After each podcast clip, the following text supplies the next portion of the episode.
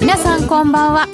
この時間は夜トレをお送りいたします。雇用統計の発表がありましてドル円は下げております。え現在111円ちょうどあちょっと割れてきたかなというところでユーロドルはユーロが上げて1.1242ぐらいまでありました雇用統計の発表がありましてドルが落ちている模様です。えー、内容どうなっておりますかこの後お伝えしてまいりたいと思います、えー、本日は夜トレ雇用統計をお送りしてまいります、えー、失業率4.3%非農業部門雇用者数が13万8000人。本当だ13万8000あだいぶ予想予想18.5万で人々はもうちょっと期待してたのところで13.8万ということはちょっと失望という結果になったんでしょう。う、ね。はい、1ドル111円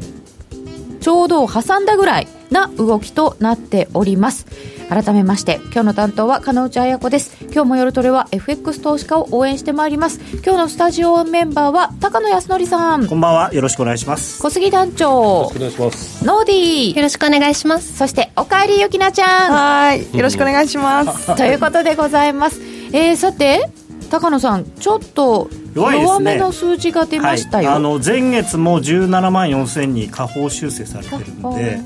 えー、暗算ができない。3万4万人弱、うんうん、で今月が5万、えー、今月も4万人4万5千人ぐらい予想より少ないんで。合わせると10万人近く少ないでも失業率はさらに改善という結果でこの後詳しく見てまいりたいと思います、えー、ツイッターでご意見ご質問随時受け付けております。皆さんと一緒に盛り上がりたいと思います。みんなでトレード戦略を練りましょう。それでは今夜も夜トレ進めてまいりましょう。この後もじっくり高野さんに伺っていきます。この番組は真面目に FX FX プライム by GMO の提供でお送りいたします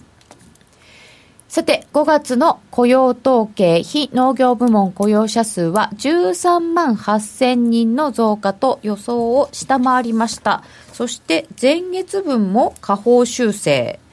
という結果になっております。失業率は4.3%と前回4.4%から改善となりました。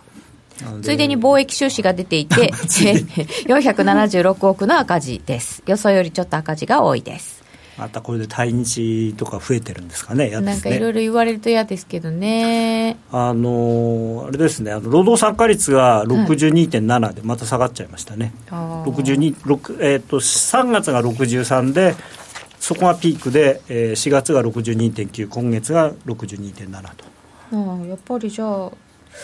63になった時にちょっといいかなと思いましたけれども、そうでもないやっぱりあんまり良くないですね。うんなんか不思議ですね。本当に。不思議？不思議。何が？いやこれだけ失業率低いのに、はい、なんで労働参加率が下がるんだろうなと思って。どうしてですかね？もう働かない働きたくない、ね、諦めちゃったんですかね。働きたい人がどんどん減ってく減ってってるってことですかね。まあまあそうそういうことそういうこと。まあだからあの現実的にやっぱ諦めちゃってる人が増えてるのかもしれないですね。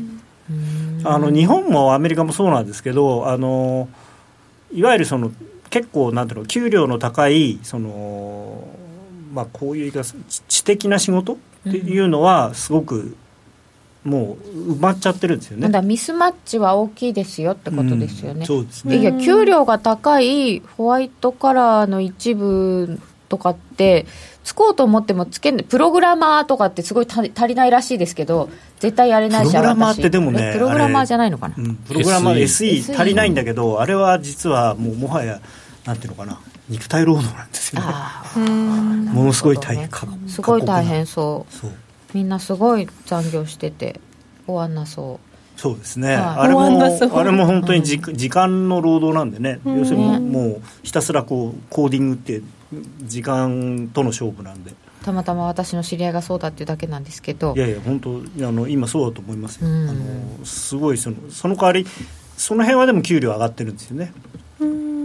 だからアメリカで今これから増えるのっていうのはおそらくその例えばパイプラインの建設であるとか、うん、そういう割とまあ 旧来型の仕事が多くなるんじゃないかなっていうことなんですけれどもなかなかそういうふうにやりたがらないでしょうね。日本もそうじゃないですか、ね、コンビニで人が足りないとか牛丼屋で人が足りないとかって、うん。まあ、体力的にできないっていうのもありますしね。そうですね。でもどう昔ってねだって70歳とか80歳になっても農農家の方って農業やってたじゃないですか、まあ、まあ、僕とか できないと思いますけど、小杉ずっとやってればできるかもしれないんですけどね、年取っていきなりやれって言われるとできないんですよね、それは難しいと思いますね。うん。でもまあこういう結果になってドル円は110円の98銭ぐらいになってるんですけど、まあ、あんまり下がらないですねでもねどうですかこれ。あんまり下がってないですよね、うん、あんまり下がってないですね。昨日の安値を切るとかじゃないですもんね、はい、もうちょっと動いてくれないと。また。またちょっと中途半端。中途半端。中途半端ですか？結構ねあの比較的悪い数字だったと思うんですけどね、ただ戻りもないんでまあ後からね、うん、ここでじゃあ下げたところ買うかっていうとそれも難しそうな感じ。ちょっと難しそうですよね。うんなんか戻りをむしろ売りたいなって感じの動きになってきてますよね。戻りがあれば売りたい感じ、うん、これがねここ今日はわりかし小小幅にちっちゃい陽線いっぱい立ててるみたいな時間足だったんですよね、うん、そこからあこうなっちゃいましたか。っていう感じですけれども皆様はどうでしょうか、えー、もう一回おさらいしておきますか？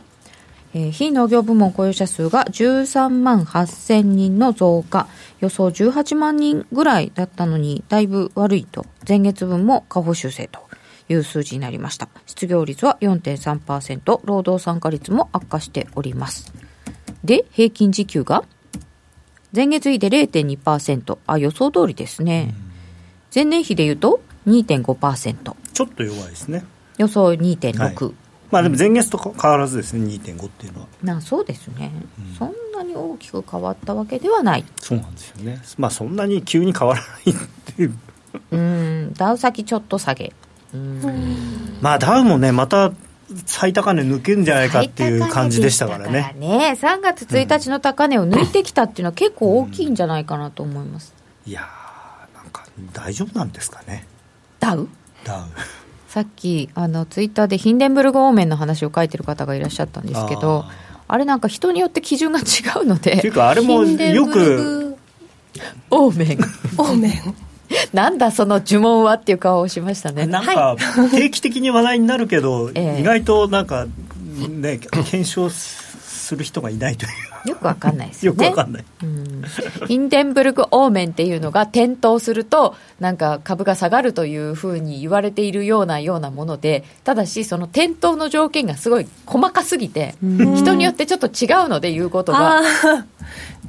いまいちよくわからない。いまいち。はい。というような感じです。えー、ユキナッチノーディー年取ってくると新しいこと本当覚えられなくなるぞ。なんだ？それは。えー、今も覚えられないです。覚えられないっていうか忘れちゃうよね、雇用統計ってどうも国策数字って感じなんですよね。金融政策に影響するかなこれくらいならしないかな。ハーゲンダッツ娘帰還。結局行ってこいなんじゃ？大下か？ということで、えー、10分後がああもうちょっとですね。明日っぽいですね。今回はさすがに。さすがですねさすが高野さん。高野さんが、まあ普通でしょ。う あれ？あでも本当そうですね6月1日にヒンデンブール方面が点灯したって出てますね。出てましたか？なんだかよくわからない。難しいですね ヒンデンブル方面が点灯すると株が点灯ってコメントが。転ぶ方の？ああそうまあやっぱりアメリカ株がね本当に高値圏でずっといるのでいろんなことを考えちゃいますよね。ねなんかもうでも気持ち悪いって思ってもこういう時ってなぜか上がっていくみたいなの。まあ気持ち悪くてみんなが買わないから上がるんです。うん。うん、お腹いっぱい買えてない。うん、買えてないんだ。うん、と株とドル円とあんまりこう連動しなくなってません？そうですね。うん。そうなんですよ。今日日経平均も2万円超えていくっつってドル円ちょっとついていくのかなと思ったら、うん。あまあでもちょっと上がったじゃないですか。ましたよね、うん。朝方朝方2万超えた時はね、んまり大きくないというかでしかも他そのドル円じゃなければドル安ではあるじゃないですか、ドルの方もあんま株と連動してない感が。うん。ありますね。金利が連動しないからですかね。まあ、金利の方が株価よりもあの本来的にはあのうなんていうか為替のを動かす材料になりますからね、あのただ、ドル円だけやっぱり特殊なんですよね。円っていうのは、まあ、円が日経平均を動かしてるのか日経平均が円を動かしてるのかっていうのは 鶏と卵なんでどっちとも言えるんですけれどもあのまあ、その伝統的なというか、まあ、ここここ何年の考え方なんですけどね。その為替が円安になると輸出関連が上がるから日経平均が上がるとかって言ってるのは、実際あのバブルの時とかはどんどんどんどん円高になってるのにどんどんどんどん株も上がってったんで、あのそうですね。で相関ってその時その時の流行りがあってまあそういう意味では今のその水準100円とかっていう、まあ、70円80円90円って上がってきた段階ではその日本の輸出産業にとってそのか過剰な円高だったからそういうふうにまあなんていうのかな影響したんでしょうね。ね。で200円ぐらいの時はだから別にに200円でも150円でもあんまり本当は関係なかったんですよねおそらく企業収益に。あのそうかもしれない。騒いでましたけどねもちろんね輸出の人は。うん。やっぱ大変なとこは大変だったような気がしますけどね。けどまあそれはなんとかできる範囲の大変だったんじゃないですか多分今思えばわかんない松田とはどうかな。えー、さて現在110円83銭近辺なので、10分後チェック下でした。はい。高野さんが当たり。一人勝ち。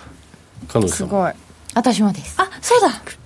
えー、ビックスが非常に低い状態ですよね。不気味。そうそういろんなことビックスこの間ねピュッと上がったんですけどね。一旦ね、はいでもまたねピュッと上がってヒュッと下がったうん、下がっちゃいました。いろいろとその辺は気になるところもありますが今日は、えー今回の結果を振り返ってまずは FMC の話からいった方がいいんですか？あでも順番からいくとやっぱり総選挙。総選挙。はい。イイギリスス総選挙が6月8日にやってきます、でさっきちょっとはお話ししたことなんですけど、はい。そのなんか世の中こう安心感というかですねどうせこうなんだろうっていう話が最近多いと思うんですよね。はい。でなんか常識にとらわれるのはよくないなと思っていてもともと僕こう物事をこう斜めとか後ろから見たがる癖があるので まああんまり素直になるとあの、まあ、相場ってもともとねあんまり素直に考えてるとあの危ない部分もありますからね。まあ、ただあの難しいのがバブルの時は乗んなきゃいけないんですけどね。うん。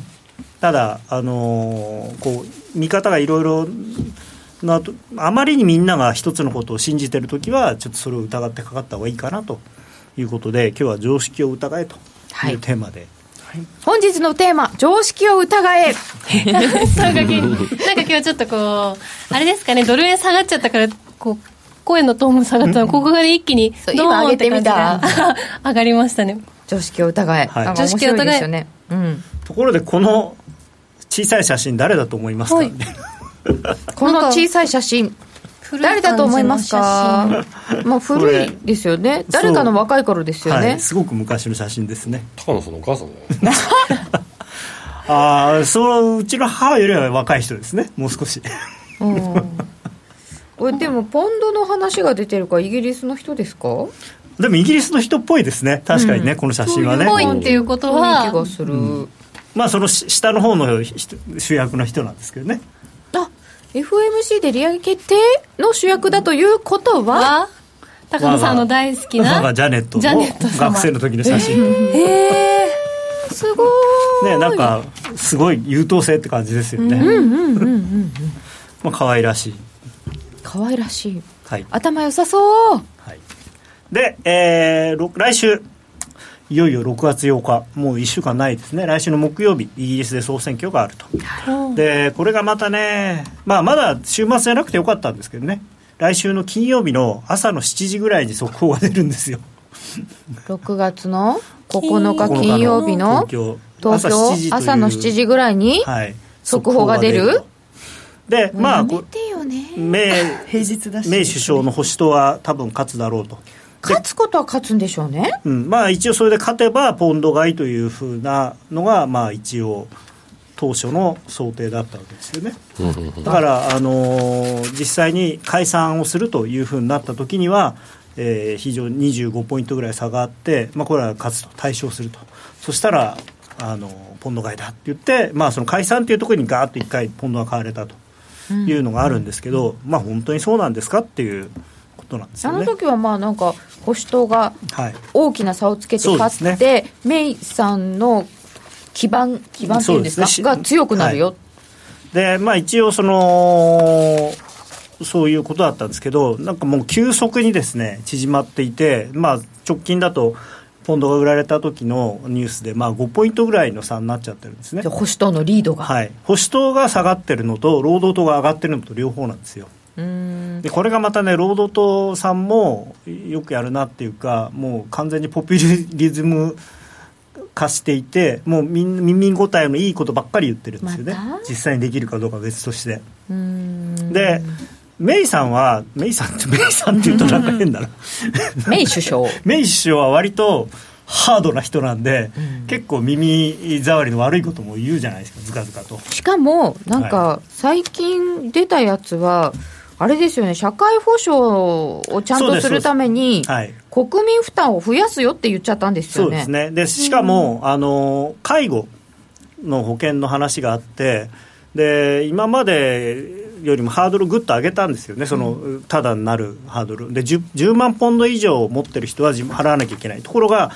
それは金融資産じゃないんですよ。い持ち家の評価まで入れて10万ポンド以上の、あの資産のある人は自分でちゃんと介護費用を払えと、でし怖いのが生きてる間は別にいいよと。生きてる間は払わなくていいと。でその代わりお亡くなりになったらその家もらうからねみたいなそういう話になってるんですよね。ええまあ分からなくもないんですよ。だって他の人が払うよりまあ税金って結局他の人が払うわけじゃないですか。じゃなくてご自分でご自分の家を、まあ、リバースモーゲージみたいなもんですよね。あのお亡くなりになったと、ただそれって結局その高齢者を抱えた家庭の人としてはその家もらうはずだったのに取られちゃうのっていう。そう。ですごい怒ってるわけですよ。あの国はだって家何百年も使う国だから、まあ日本以外大体みんなそうですからね。拒否権はないんですか？いやまあそれはそういう税金なんで そう。絶対嫌だと思って今。だからもっとほらあの確かに現金をいっぱい持ってる人だったら別にその現金で払えばいいんだけれども現金なくて家しかない人もまあ生きてる間はいいけど亡くなったら国がそれもらいますよみたいな。家の評価益でってことはそういうことですもんね、まあ、でもそれが必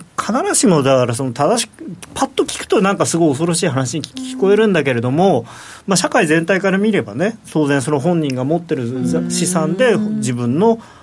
なんて介護の費用を出すっていうことなんだから日本だってそういう方向になっても別におかしくないでね。それが長い間話し合いをして議会とかで揉んでとかだったら分かりますけど、選挙の期間中にいきなりそれ出てきたらやっぱちょっとそれは支持率下がるかもしれませんね、まあ、だからこれドンと下がったんですよね。マニフェストがマニフェストを出してから急に労働党がガーッと上がってきて保守党がじじっとなってきちゃってるんですよね。でなんか本来は争点はは、まあ、ブレグジットのところが争点にならなくなってるのでいやそれ身近なことが出てきちゃったらそっちの方が大事なんですよね。でも本当は EU 離脱はもっと多分大きい絡みで大事なんでしょまあ、うけど、特にその為替っていう意味で言うと その税税金がどうななるっていう話はあんま関係ないんですよね。よりもブレグジットがどうっていうがあ方がの、うん、関係あるんだけれども。うん。うん。ハードブレグジット対ソフトだったんですよね。労働党そうもなんですね。いやもともとはただね、その本来あの、解散を発表したときは、メイさんが要するにあの対象して、えーしかも2022年までの政権になるので、そしたら、今までと違って、もうちょっとソフトになるんじゃないかっていう、そういう期待があったんですよね。でそれもあって、やっぱりメイさんがな保守党が勝ったらポンド買いだっていう話になってたんですけれども、まあ、これがあのよくある話で、あのーこの間もそのリードが縮まったって話でば東京時間にガーンとポンドが売られて、でまあ、欧州ロンドンタイムになったらバーッと買い戻されたんですよね、だからどっちにしてもなんかやっぱり東京の反応ってこう欧州通貨は信じちゃいけないんだなっていうまた教訓というか。なんか労働党が勝った方がいいんじゃないの？説まで出ましたよね。そうですね。であのまあ、じゃあどういうことなのかっていうと、やっぱりこのメイさんがですね、そのこれは先週末におっしゃったんですけど、はい悪い合意なら合意しない方がましだと、ね交渉から立ち去る用意が必要ということで、まあ、だから合意できなくても、もうブレグジットしちゃいますよと、じ時期が来れば。合意しないで離脱するってどういうことなんですかね？ね、だから、どういうことなんでしょうね。うんまあ、ただ、要はその一方的に EU の条約を破棄しちゃえば、まあ、ブレグジットはできるんでしょうけど、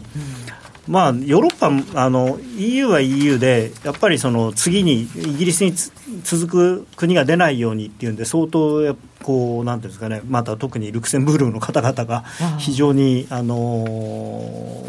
なんこう厳しめのことをおっしゃいますよね。そうお金払えとかね、しかもなんかすごいお金を払えって言ってますから、でそれに対してやっぱり、まあ、イギリスの国民もそのその金何っていうのもあるわけですよ。うんただあのだからって言ってその合意しない方がましだっていうのはちょっと言い過ぎででそれに対してもともとそのメイ首相があの信任を得たらさっきもご説明したようにそのハードブレグジットを回避するんじゃないかっていうことを言ういう期待があったんですけどそれはだからさっきみたいな言葉を聞くとですねその期待はもう完全に打ち砕かれていて。まあ、保守党単独でもやっぱりハードブレグジットしかももっとよりハードになるかもしれないんですよね。今まで以上にじ自分で全部決められるんでだなんかメイさんのその政治信条っていうのはだんだんよく分かんなくなってきてる感じがしてで一方でそのコービンさんっていう労働党の党首がいるんですけど、まあ、労働党もしその保守党があまり票が伸びなくて労働党が票が伸びた場合は、まあ、労働党単独で政権できるっていうのはまあほほぼありえないので他とまあ手を組むってことで自由民主党あとスコットランド国民党。スコットランド国民党はまあ、イギリスからは出てきたいんだけれども、あの EU から出たくないという人たちなので、あのそういう意味では、こっちの連合になった方がソフトブレグジットになる可能性が高いと。であのこれも直近の発言として合意なしは考えられる限り最悪の選択肢だっていうふうにコービーさんは言っていて割とあのこの部分に関してはそのさっきの税金の話は別としてあのすごく現実的なことをおっしゃってるんですよね。そうですねまああのなんかいいおじさんっていう感じですけどね、この写真は。この写真はねそうですよね まあわざとそういう写真選んだんですけど。ああなるほどそこにちょっと恣意的なそうそうそうだから、あのーまあ、ただ、やっぱりそのいわゆるハングパーラメントってそのイギリスでは言うんですけど、はいその中ブラリン、だから労働党もいまいちだし、えー保守党も過半数取れないしってなって、そうするとですね、あのすごくこう不安定な政権になってしまうので。そうなった時はやっぱやっぱり一旦ポンド売られるかなと。だからどっちみちポンド売られるんじゃないかなと思ってまして選挙やると。で保守党勝ってもハードブレグジットで売られるだろうしで、あのハングパーラメントになっても売られるしだからこの労働党が中心となったその中道連立を組むであろうところがあのすごく勝てばまた別なんですけどそうなるとブレグジットもソフトになるかもしれないしと。ただ、今度ね、その国内政策的にあんまりあのどうなのっていう、そのさっき言ったみたいに空手形ボンボン切ってるんで、そんなことやっちゃったら財政赤字もっと増えちゃうしと、インフレどう大丈夫なのっていうのはあるんですよね。という状態だとすると結果が出るのが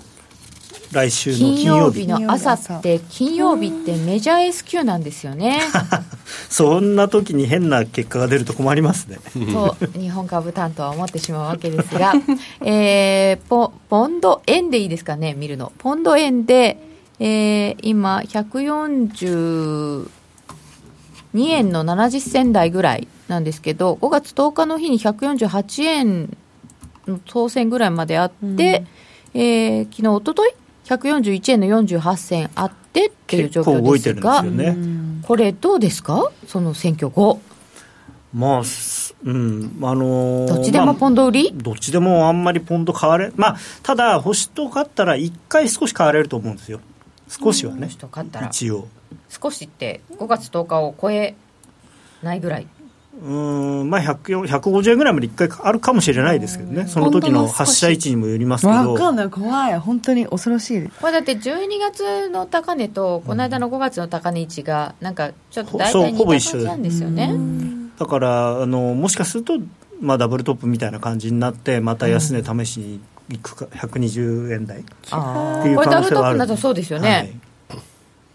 なんか200円近くだったところにいたせいで、なんか大したことなく見えるんですけど、20円、30円の話ですもんね、まあまあまあ。ポンドは。動いてるよね。ポンド円はね、すごい動いてるんで、これ、ぜひね、皆さんやってもらいたいんですけどね、本当は。ポンド円、ポンドポンドドルでもドルもちろんいいですよ。だとどっちの方がこう好み的にはありますか？まあ、ぼぼ好み。は僕はポンドドルですけど、ポンドドル分かりづらくないですか？いやーで、ポンド円の方が分かりづらい、あのポンドポンドとドル円と両方考える。ポンポンド円の方が分かりづらい、あポンドルの方が分かりやすい、うん、まあ、ただね、チャートは意外とね、あのポンド円、今は綺麗な感じですけどね。うーん。でもポンドドルどっちかよう分からんですもんね。ポンドドルだ今とね。週足にしちゃうとななんんかかこうドルストレートとかに慣れてるとポンドの値動きの幅が大きいせいで、ポンドがどっちに行こうとしてるのかみたいのが一瞬分かんなくなりますよね。ポンド円でもこう綺麗に今、抵抗線引けるんですよね、あ。うんなるほど。うん。引ける。日足で、日足が綺麗。なかなかいい感じなんですよ。じゃあどっちに動いても大きく動きそうということですね、まあ、ポンド円、ポンドはとにかく爆発力がありますからね。爆発力。もうあのポンポンドガールがいうますちけど。のポンドガールが傷つけられた大好きで。ただねあのそう FX の醍醐味っていう意味ではポンド円は面白いですね。非常に、じゃあちょっと今度考えてみましょう、はい。6月8日絡みで。えーとブレグジットの時点で EU の話何でも飲むわけないよな。そうなんですよね。報道に振り回されないことが大事。そうですね。ということでポンド。次は、えー時間から言って6月8日これが終わるとと。6月15日、まあ15日というか14日というか。その前にコーミーさんの議会証言もありますよね。ああはい。多分8日？そうですね。あのうんあれでもどうなんですかね？ど一応なんか報道ではそういうなんていうのかなやめちょっとそろそろやめた方がいいんじゃないのっていうようなことを言われたっていうようなそういうことを言うっていうふうに出てますけどわかんないですね。あれもねあんなしゃしゃべりますかね？そんなこんなこんな大事な話をそんな関係者に、よくわかんないですけど。じゃあまあそれはなんだかわからないのでその次に決まっている、まあ、6月13、14ということですね、はいでまあ、あの東京時間の15日の未明、FOMC と、まあ、これはもう0.25%利上げを決定という話にほぼなってます。えーいわゆるそのマーケットのあの FF 金利の先物の織り込み度合いももう80%超えていて、はい、もう今更やらないっていう話はないんじゃないかというふうに世の中的にはなってます。これ80%以上の織り込みっていうのは結構珍しいんですか？割とよくああるんですか？まあでもあのありますありますあのもう本当に直近ですからね。あそうですね、でただ僕は実は五分五分ぐらいなのかなと思ってまして。常識を疑えそう常識を疑えでまあなぜいろんなことがことをいろんな人が言ってるんですけれどもこのブラードさんっていう人の僕は発言すごく気になっていて、あなんかはい、鳥飛んでる。はい、あの鷹の絵なんですけど。高羽さんはい。ブラウザさん、高派の人なんですね、もともと。そのもともと高派の人が、現在の金利は適切な水準に近いって言ってるんですよ。だから、別にそんな慌てて上げる必要ないんじゃないのっていうニュアンスに僕は見えるんですよね。で、もう一つ、ブラードさんが何を気にしているのか。選挙以来、アメリカで株価は大幅に上昇していると。私の解釈で多くは法人税改革への期待、所得税の改革への可能性があるのかもしれないと。だからあの、いわゆるトランプラリーですよね、この株は。で、トランプ政権に対する、まあ、こういう言い方してはなんですが、過度な期待がここまで株を上げてきていると。で、そこで最後に一言、アメリカの政府はその株式市場の期待を満足させられるか不明だと。不明っていう言い方はすごくマイルドな言い方で、多分ブラードさんが言いたいのは、アメリカの政府、トランプ政権は株式市場の期待を満足させられないんじゃないかって。っていうことは、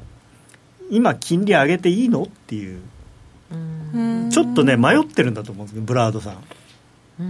もともと高派の人なんで金利上げたいはずの人がそうですね。あれこれちょっと今まあ例えばいいですよ上げるのは。上げてその後あの7月8月9月となっていつまでたっても何も決まらない。減税も決まらないそれからこなんてですかあのいわゆるあのインフラ投資っていうのも具体的に出てこない、うん、どころかまた9月になってじゃあ暫定予算どうしようって。いつまで暫定予算なんだよっていう話になるかもしれないんですよね。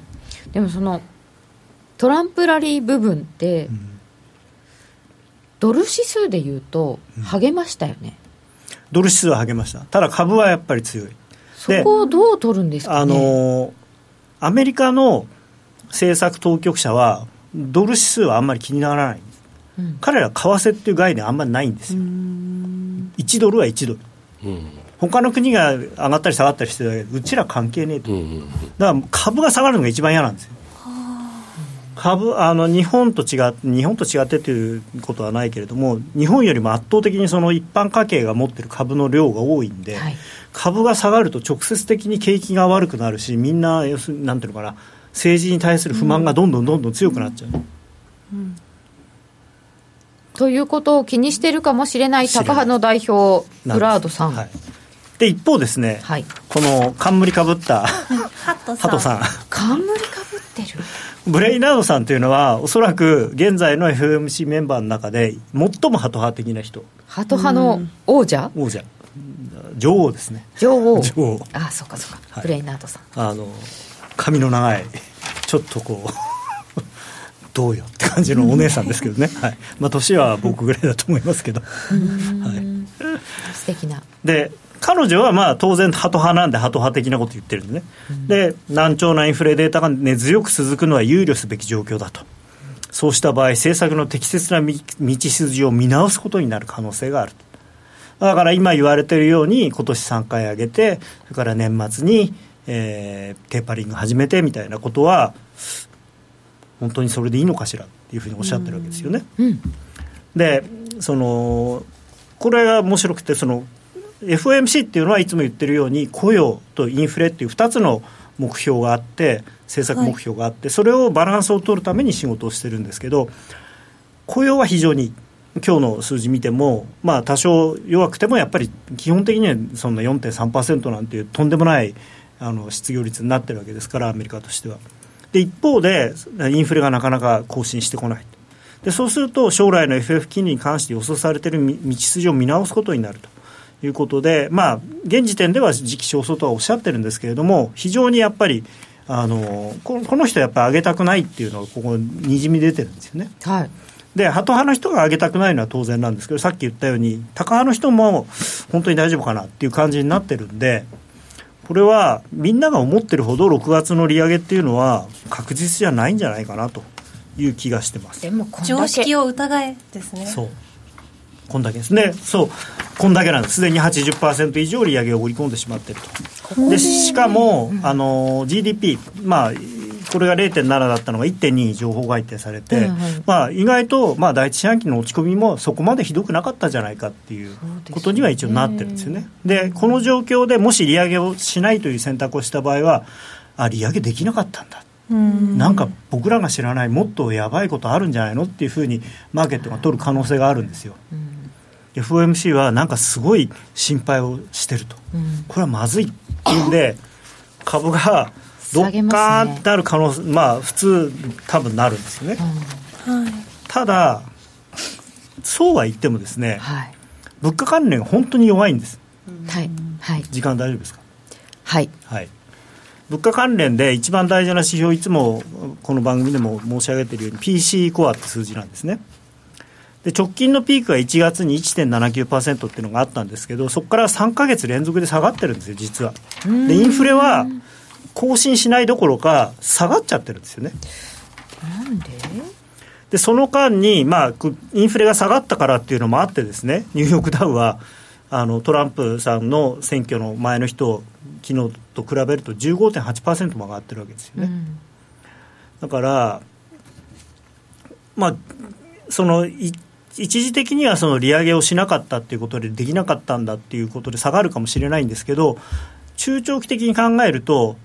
もしその期待したようなことを政府がやってくれない状態の中で金利を上げてしまうよりも金利をなん低いままにしといた方がその後の後々考えるといいんじゃないかなっていうそういう判断もできると思うんですよ。消費が落ち込んだりしなければまだまだこの先にしていける元気があるって思いますもんね普通に、うん、でねちょっとこう怖いというか面白いチャートがあるんですけど、はい、このチャートがですね PC コアあのその今言った一番大事な PC コアっていうのはこの青い方の線ででこの赤い線が FF 金利の目標金目標なんです。でこれ2か月ずらしてあるんですけど、うん。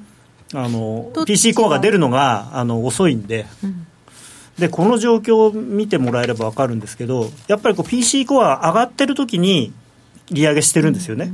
うん、でこれ急激に下がってるわけですよ。しかも、うん、これ見見るとここでもし FF 金利上げるとこうまた先になってすごいあの後から PC コアがついてくればいいんですけどついてくるっていうのが言えるのかなっていう。だからここはちょっと一旦ポーズっていうか待って PC コアがもう一回上がりだしてくるまでは様子を見るっていう考え方が少なくとも金利っていう面から見ると金利っていうかそのインフレ率っていう面からいくと僕はその方が自然な政策のまあなんていうかあり方というか判断の仕方なんじゃないかなっていう。これ据え置いて、えーとダウはどうなんですか、それ置いて。まあ、そこは声明の出し方次第で、上げられなかったんじゃなくて、上げなかったんだよっていうのを強く言うことが必要だと思いますね。こういう、これこれこういう理由があって、やっぱりインフレの状況が今はあちょっと一旦収まってしまってるんで、もう少しインフレ率が上がってくるのを待ってから利上げするというような言い方で、まあ、そのトランプさんのそのなんていうんですかあの政策がうんぬんっていうのは言えないですよね。そうですね。ただ、言っちゃってるんですよ、今まで、うん、あの。トランプさんの財政政策とかに影響されて、それがインフレ率を高めるだろう、景気を良くするだろう、うん、だから引き締めなきゃいけないみたいなこと、今まで言っちゃってるんで、うん、それをどういうふうにだからごまかすかっていう。株価でもトランプラリー部分じゃないところで上がってたりもするじゃないですか、もうアップルとかなので。まあまあね。うん。どどうですかね、アップルでも大丈夫なんですかねみたいな、あのほらあの立派な本社を建てると。ああ、アノマリですね。っていうね、うんね、ちょっと心配されてますよね、で iPhone7 8ですか、ね、8か、8もなんか、どうなのかなみたいな、なんか1000ドル超えるとか言ってますけどね。どうでしょうか、アマゾンもフェイスブックもいろいろ上がってるアマゾン爆投してますね。うん、という中で、えー、6月相場はじゃあこういうのを経てどうなるのかというのを簡単に。これもうすごい難しいですよね。あのー、ちょっと気持ち悪いのがこのドル円の月足のチャート見ていただくとドル円の月足、はい、ついにですね、はい、あの実体部分というでこの抵抗体の中入ってきちゃったんですよね。一目6月に入って、はい、これまでね綺麗にこれ守られていたんですよ。だからこれ最悪のパターンはもうこの中でズブズブと。いわゆる雲に入らずにいたんですが入ってきちゃった今月。だこのきあの今言ったようなことでもしアメリカ FOMC が利上げをしない場合は一旦やっぱり売られると思うので、うん、そうするともうこのなんていうのかな、えー、先行スパンの上のだからいわゆる雲の上限っていうのがもう一回切れてるので、うん、まあ行くとこまで行くというかこの下のサポートラインまで行ってもおかしくないんですよね。でそうするともう104円とか105円とかそういう世界ちょっと前はこうそれこそ35月4月とかは一回実態が入ったけど結局月末に戻す。あじ、ひげがひげがちょこっと入ってもすぐピュッて戻してたのがだこれねもしかしたらこれ下押しするっていうサインなのかなっていう。ちょっと気になるサインが出ているかもしれません。えー、来週の見通しなどについてはこの後のコーナーで伺います、えー、でここで小杉さんからセミナーのお知らせをしていただきたいと思います。はい、はい、えー、っと来週なんですけどあの私と柳沢が大阪にお伺いして、まあ、少人数の、えー、っとセミナーをさせていただきますと。で、えー、っと、24日の週、あ、24日土曜日、26日、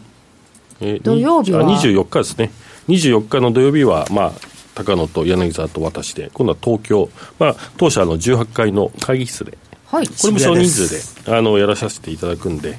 まあ、ぜひご興味ありございましたら、えー、お越しいただければなと思います。大阪はあれですよ。すごい会場綺麗ですよ。おまあ、そうですね。グランフロントっていう大阪駅の裏に超商業ビルあるじゃないですか。そこにあのグループの支社がありますんで、毎回そこでやってるんですけど FX プライム by GMO セミナーイベント情報のところを見れば分かりますかね？そうですね。はい、まあ、そこでねまた私もこういろいろまあ毎回私喋るとねもう止まんなくなっちゃって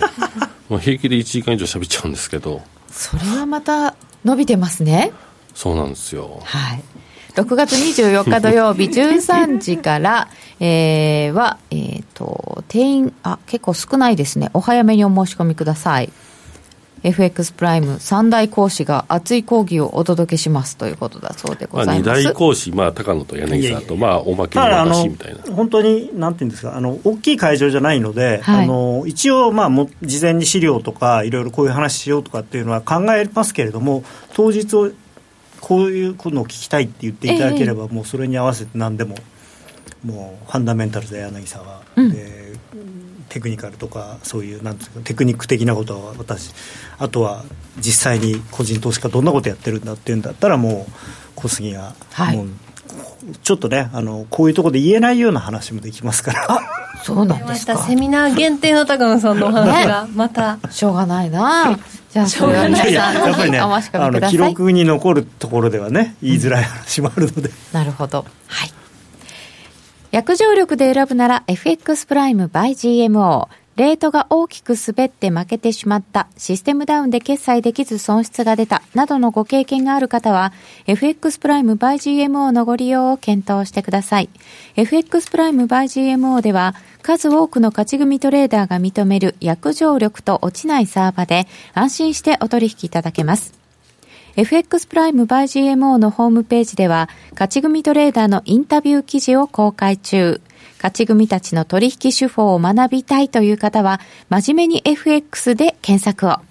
株式会社 FX プライムバイ GMO は、関東財務局長、金賞第259号の金融商品取引業者です。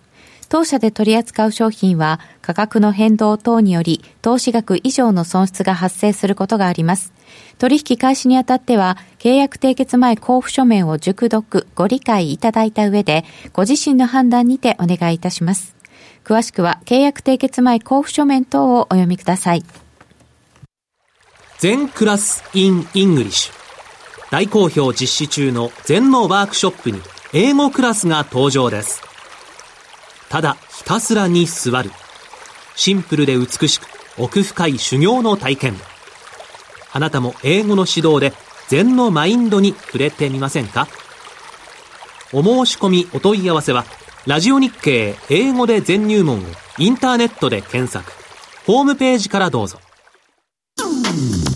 毎週月曜夕方4時からは、毎度相場の福の神10ミニッツ相場の福の神こと証券アナリスト藤本信之さんが独自の視点で旬な企業をピックアップ。藤本さん次回の放送ではどちらの銘柄をご紹介いただけますか？えー、次はですね東証マザーズ銘柄。ごめんなさい。コマーシャルの時間もう終わりです。詳しくはオンエアを聞いてください。月曜日の夕方4時にお会いしましょう。ほなまた。高野康則の今夜はどっち？ここからは FX 取引を真面目に、そしてもっと楽しむためのコーナーです。高野さん、引き続きよろしくお願いいたします。はい、よろしくお願いします。あとね、ちょっとこの週足のチャートをぜひ。さっき月足、はい、次週足この週足のチャートも結構嫌な感じになっていて。美しくない？はいあの美しくない、まあ、それこそ抵抗体の上にこう戻ってはきてるんですけどまあほぼほぼ上限近くにいるのとギリギリですね、えーこの転換線赤い線が、えー、青い線の基準線を下回っちゃってるんですね、それと地高スパン緑の線が、えー、実体の下になっちゃってる。で、ね、これはあのまああのトレンドを見るときにいくつかあるんですけれども、やっぱこの基準線と転換線の位置関係と、それから蓄光スパンとローソク足の位置関係ってすごく大事で、えー、であとはまあ最後は抵抗体なんですけど、3つのうち2つがどっちかというと、売りの配置になっちゃってるんですよね。だからで、割とこの抵抗体も薄いんで、今月はあ今週はまだいいんですけど、来週、再来週になるとすごく薄くなるので、簡単に抜けるんですよ。で4週間後ぐらいにいわゆるねじれっていうのがあるのでまあどっかで一回してやらないとやっぱり収まらないのかなっていうそんな雰囲気にまあ見えるんですよね。だからなんかちょっとねあのさっきの月足のチャートを見てもそんな感じだしそうするとやっぱり104円とかですね105円とかっていう。一旦下押し。そうですね。だからまあ金利上げなくてやっぱ上げられなかったんじゃないかっていう思惑で株なんかも売られてであそうじゃなくて、やっぱり金利上がらなかったんだから、株買えばいいじゃんってみんなが思うまで、ちょっとやっぱり1か月ぐらいかかると思うんですよ。でこの間もね、鹿野さんもおっしゃってましたけど、やっぱりあの6月っていうのはニューヨークダウ下がりやすいんで、もともと。だからそこでどんどん下がって、でまあ、7月ぐらいに底入れして、そこからもう一回上がりやすい。で多分その頃にはアメリカの議会もトランプさんも少し、まあ、トランプさんがどういうふうな変化をするかわからないですけれども、まあ、それこそコンミーさんのやつなんかで、ちょっとへたってきて、あのライアン君、ちょっと言うこと聞くから、一緒にやろうよっていう感じになってるのかもしれない。うんなるほど。だとするとね、こう下がったところは狙い目なのか？そうですね。ただね、これ難しいですよね。値幅がもしかしたら結構大きく、まあ、ずっと今、硬直してるんで、目が慣れちゃってるじゃないですか、動かないのに。目が慣れちゃう。そうで急に動き出すと、分かんなくなりますよね。野球でもほら、145キロの速球でも、そればっかり見てると打てるんだけど、145キロの速球の後に120キロのカーブが来ると打てないっていう。星野。結構、今落ちてしまうと、あの個人投資家振り落とされますね。あそういう感じですか、えー、おそらく。怖い。だからそそうなってほしくないのでまあもちろん別に僕は下がってほしいってわけじゃなくてこういうことで下がるリスクがあるよっていうことを申し上げていてだからその下がった時に困らないようにする。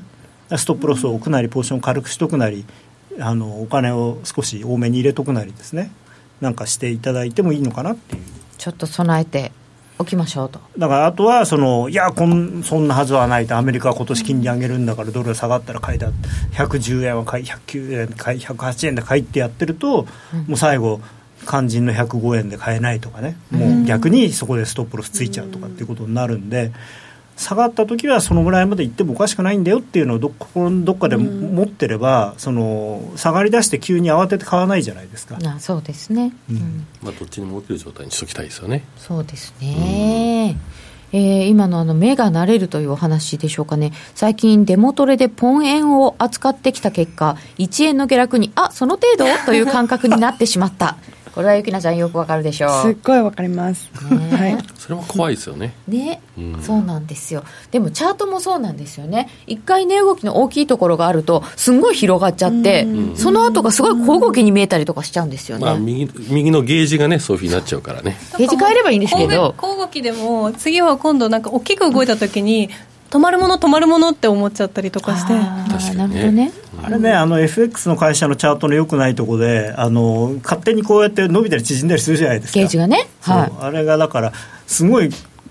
わこんなに上がってんのとか思ってよくよく見るとなんか実は10銭 ぐらいしか動いてなかったりとか。結構パソコンだと固定しちゃいます。いやデモとリアルは本当に違うっていうことは はいもうあったね。ありました。夢にも出てきました。そう確かにデモだと違うっていうのもありました、あのやっぱり過去の値幅とかそういうのを見てやっぱりドル円とをやるのかポンド円をやるのか OG 円をやるのかによって持つ金額、ポジションの大きさを変えていかないと、同じ感覚で、まあ、ドル円で10万ドルでやってたんだからポンド円も10万ポンドでやろうとかってやってると、まあ、大変な目に遭うので。そういうところは勝ち組さんとかは？あの基本、うんと、勝てない通貨は勝ち組はまずやらないので勝ちやすい通貨ということで、まあ、比較的ドル円を得られる方はどうしても多くなるんですよ。ポンド少ないですか？ポンド円で勝てるっていう人ってそそういなくてあの振り落とされるっていうかなんかノイズが大きくなっちゃうんであの往復ビンタ何回も食らっちゃうみたいな、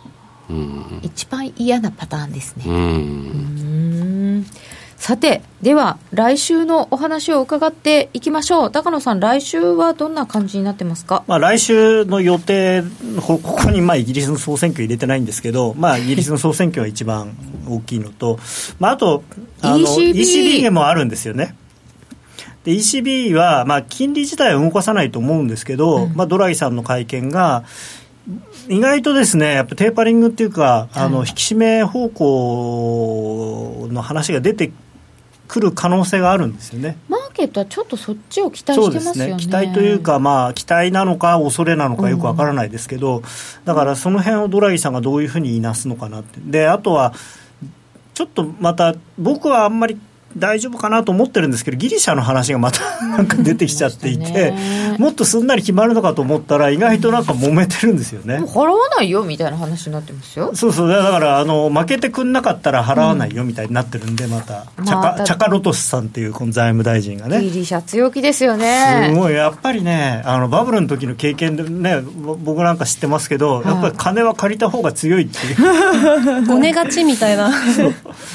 しかもね半端な借金はあの追い込まれるけどいっぱい借金すればこっちの方が強いんだってあのそ,、ね、そその辺の不動産屋の人が言ってましたよね。へえそんなことがあって怖いな。1000億とか借りちゃうと銀行よりも強くなる。まあでもそうですね。銀行の方が怖がりますからね。そうそう。怖い怖い。でなイタリアも総選挙前倒しがどうのとか言って？そうですね。イタリアはなんレンチさんどういうあれがあるのか分かんないんですけど前首相がいやドイツと一緒ぐらいにやっちゃった方がいいんじゃないみたいなね。9月ですか、うん、9月の後半にやろうみたいな話になっていてちょっとそれも大丈夫かなっていうことでまああんまりそっちはどっちかというとだからあの懸念材料なのでドラギさんがあんまり強気になれない話ではあるそうですよね。そんなことがあるところでペーパリングとか。するとなんか危ないですよね。でまた、ね、あのイタリアはそんなこと言っちゃっていいのって感じなんですよね。やっぱりあのまあどっちかっていうとそのいわゆる五つ星運動が準備ができる前に、やっちゃえっていうことなんだと思うんですよ。今確かに勢いは五つ星の方があるんですけど、はい、かといって、まあ、その政治家の集団ではないのであの、まあ、都議会選挙なんかどうなるのかなっていうのもあるんですけどね。それと同じような感じであの都民ファーストの会はすごいあの勢いはあるけれどもじゃあその具体的に政治経験のある人がどのぐらいいるのかっていうと、まあ、そういう問題もあるわけじゃないですか、でそれ五つ星運動それと同じことなんですよ。確かに人気はあるけれどもあの市長になったすごい美人の人いたじゃないローマ市長。あの人もあの見た目はいいんだけれどもちょっとやっぱり実際に市長になってみたらなんかあんまりうまくこう議会の人とも付き合えないしっていうようなこともあって。でまあ、政治の世界ってどうしても、あのー、新しく来た人に対して拒絶反応っていうか拒否反応をその政治の中の人はすごくあるじゃないですか。村ですねだからイタリアもそれを多分狙って、あのー、早くやっちゃえっていうことを言ってるんだと思うんですけどね。ただそんな状況でドラギさんはどうする、はい、どうするか。ただ経済の状況はすごくいいんです、うん、あでもドイツの CPI が伸び悩んでましたね。そうですね、うん、まあそれちょっとユーロがね、あのずっと下がってたのが止まっちゃったのと、まあ、あとは原油がね、はい、また下がってきちゃいましたからね、そうですね。原油また47ドルとか48ドルとかいってるんで、う原油もうちょっと上がってくんないとその CPI とかっていう意味ではなかなか上がらないんですよね。ユーロドルで見たときに、えー、っと現在1.128ぐらいまでありましたので、うん、直近高値ぐらいまでもうつけてますよ。ね。ええ、ユーロもね1.12台なんて乗るなんてみんな思ってなかったですからねもともと。思ってなかったから言っちゃってるわけですか？そうそうそうもうこれはそれこそあの週足で見ると三役好転という形になっていて、うん、買わなきゃいけない形なんですよね。ああそうですか。じゃあ買ってっていいですか？まああのいや買っても売ってもいいんですよ。あの為替ってそんなにどっちかじゃなきゃ勝てないってもんじゃないんで下げ相場の中でロングでも勝てるし上げ相場の中でショートでも勝てるんですけどそれはあのちゃんと適切なストップロスを受けるかどうかっていうことなんですよね。利幅とロスカットの幅さえちゃんとしてればそうそうそうであのタイミングそのもちろんそのトランプラリーの時みたいに、もうワンウェイでひたすら上がっていくっていう相場もたまにはあるんだけれども、それってすごく珍しいことですからね。これユーロ買いはそのずっと買ってってる状態に冷やしだと見えますけどこれはそんなには続かない。えっとねあのちょうどそのさっきあの、まあ、前僕も言ってたし、はい、さっきあの鹿野さんおっしゃったみたいにそのまあユーロドルではなくてドルインデックスっていうので見ると、うんうん、そのトランプラリーの始まったところだから11月8日の選挙の日のところに今いるんですよちょうど。だから完全に戻ってるんでそこから先じゃあドルを売れるのかユーロを買うってことはドルを売るっていうことなんでそういう意味ではちょっとね今こう上げ止まってだからユーロ上げにくくなってるんですねこの1.25、1250のところで。じゃあこっからどうするかっていうところまで来ちゃったわけですね。だからここからもう要するにトランプさんになったことは、やっぱりだめだったんだっていうことになって、ドルが本格的に売られることになれば、ユーロドルはもう1.2とかっていう方向にいっちゃうんですよね。うん。えー、じゃあ今夜はどっちなんだろうっていうところはこの後伺いたいと思います。ではここで一旦 CM です。気になるレースが今すぐ聞ける。ラジオ日経のレース実況をナビダイヤルでお届けします開催日のレースはライブで3ヶ月前までのレースは録音でいつでも聞けます。電話番号は0570-008460 0570-008460 0570を走ろうと覚えてください。情報量無料かかるのは通話料のみ。ガイダンスに従ってご利用ください。グローバルヘルスカフェ。途上国へ赴き医療システム全体の向上を目指すグローバルヘルス。番組ではマスターの明石医師とカフェの常連客が国際医療協力を取り巻く技術革新や経済の動きなどの新しい潮流について語り合います。放送は毎月第3火曜日午後5時30分から。どうぞお楽しみに。さて、現状、ドル円が110円65銭近辺ということで、じわっと安くて、昨日の安値も割っちゃいました。ユーロ円で124円57銭58銭となっております。さて、高野さん、今夜はどっち？これ悩ましいですね。うん。この1さっきも申し上げたように110円台半ばっていうのはなんか変な会がいるんですよ、だから下がる。下がるんだけどそこで止められる、うん、ただこれ実はさっきのまたチャートシリーズで、一目金公表冷やしで見ると、はい、もうこれは三役逆転目の前なんですよね。この抵抗体を割っちゃえばだから今日は多分この110円のえー、20とか、えーと、5月18日の安値近辺までで多分止まると思う思うんですけど、うん、月曜日の朝いきなりこれ抜けて始まるのかなっていう。ああんまりいい情報とかないですもんね。買いたいことはないしいい話もないし、これ今日の雇用統計はやっぱりもうちょっといいと思ってたんですよねきっと。朝の値動きを見て、うん、勢いありましたからね、上昇に対する、でそれ見てるとやっぱり期待感はあったと思いますよ、まあ、変にねね。ADP があの信用されちゃってますからね、最近ね。ね。ちょっとドルが売られてきました。ラジオをお聞きの皆様とはお別れです。今日は延長戦やります。ユーストリームで引き続きご覧ください。それでは皆さんまた来週。この番組は真面目に FXFX プライム by GMO の提供でお送りいたしました。